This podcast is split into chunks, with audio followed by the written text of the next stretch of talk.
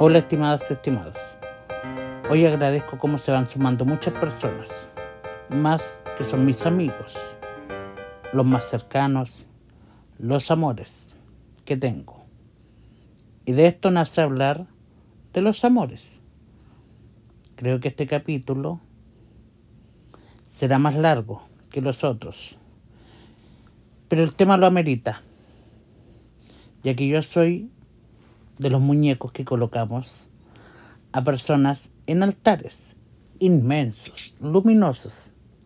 Yo soy uno de esos que gasta en mármol, luces, piedras preciosas antes de conocerlos. Y subo el cerro que les tengo a pie pelado o descalzo para los que no entiendan mis modismos. Hago la peregrinación a rodilla pelada cada día tratándolos con la punta de los dedos, tomándolos en pinzas para que no se dañen. Pero por ese motivo, empiezo a ver que no son como los pinté. Y empiezan a aparecer las grietas y los sismos, ya que están muy comunes. Incluso doy más antes que den algo a cambio. Y ahí empieza mi calvario, en mi mente y corazón, el vía crucis que me formé, el luto de la nada y que incluso no me pidieron. Y es ahí en el cual empieza el sufrimiento, que la otra persona no tiene ni idea el calvario que tengo. Y empieza el insomnio. Tuve que pasar mucho tiempo y abrirme los ojos yo mismo. Y en sesiones con mi psicóloga, que extraño muchísimo. Y un día me dije, de vuelta de los viajes cuando tenía sesión con ella, cuando se podía viajar, entre comillas, se me alumbró una ampolleta. Que por qué sufría y daba tanto si no me lo pedían y menos ni me lo exigían ellos. Pensé, me gustaba autodañarme o tengo alguna carencia que con el tiempo apareció, que despertó, o que en pocas palabras me gustaba el melodrama. Entre paréntesis, ustedes se identifican un poco con esto. Imagínense cuántos años me costó darme cuenta de esto y de empezar a tratarlos, a deshojarlos capa por capa. Y me seguía negando. Así que un día, como terapia, me empecé a escribir en post-it, puras frases lindas. Cada día recordatorios para mí. Y empecé a cambiar de a poco. Y de esos, algunos de mis amigos se dieron cuenta, ya que modifiqué y principié a esperar con otras y otros seguir de la misma forma. Porque siempre fue recíproco nuestra amistad. Inicié a subir palabras alentadoras, frases lindas, en Facebook, como dije, y en estados de WhatsApp. Y me di cuenta que mucha gente le gustaba. Y me empecé a sentir mejor.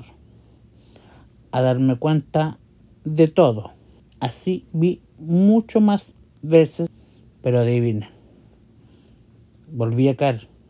Es lo mismo. Imagínate. Creo que ahí me enamoré. Hasta rejuvenecí. Imaginé la mejor película. Uh, este era un bestseller de amor, pero súper lindo. Y el actor principal, ni por aludido, no tenía ni idea de su papel. Y sufrí si debo decirlo. Sufrí mucho, pero esto tenía que pasar, ya que si vería cuánto tiempo demoraría en sanar. No puedo decir que fue rápido, no, no lo fue. Ya que después me di cuenta o quise pensar que él me buscó por ganar cosas, por tener puesto o cosas así. Y mis amigos y amigas que tengo me decían una y mil veces que no cayera. Y adivina en que estaba. Ya al final del túnel. Por eso hay que decirse y darse cuenta que el amor es para uno. Primeramente, tenemos que aprendernos a amar de este modo y de la nada empezar a enamorarnos, darnos valor. Por eso decía que hay mucho que contar acá. Pero con esto has de ver que hay que ir paso a paso, no desesperarse por dar todo. Y tenemos que demostrarnos más, exhibir la sombra y la luz que tenemos, ser naturales, lo bello y lo feo. A eso de demostrar la sombra es mostrar las cosas feitas que tenemos. Exhibir más, ser naturales, como decía, lo bello y lo feo. Si nos amamos antes, así nos daremos cuenta si nos quiere esa persona que amamos, él o ella, y nos dejará muy en claro qué es lo que pretende para nosotros, para ti o para mí, según a quien amemos después. Antes tenemos que amarnos nosotros. Y si te deja algún día, siendo ese amor donde subes el cerro, a pies descalzo, a colocarle velas y flores frescas en el altar que construiste bajo el tuyo, no sobre el tuyo. Solo tienes que llorar el momento, el día que se derrumbe y queme todo, lo que construiste a él o a ella. Subiéndolo, solo tienes que durar ese momento. Como les digo a mis amigos y ahora a mí, y a ustedes, solo se debe llorar el día, nada más. Si pasa el tiempo, ya es novela, y nadie merece tanto llanto de uno. Viene más amor, es solo nosotros primero. La tristeza ha de tener los días contados, recuerden.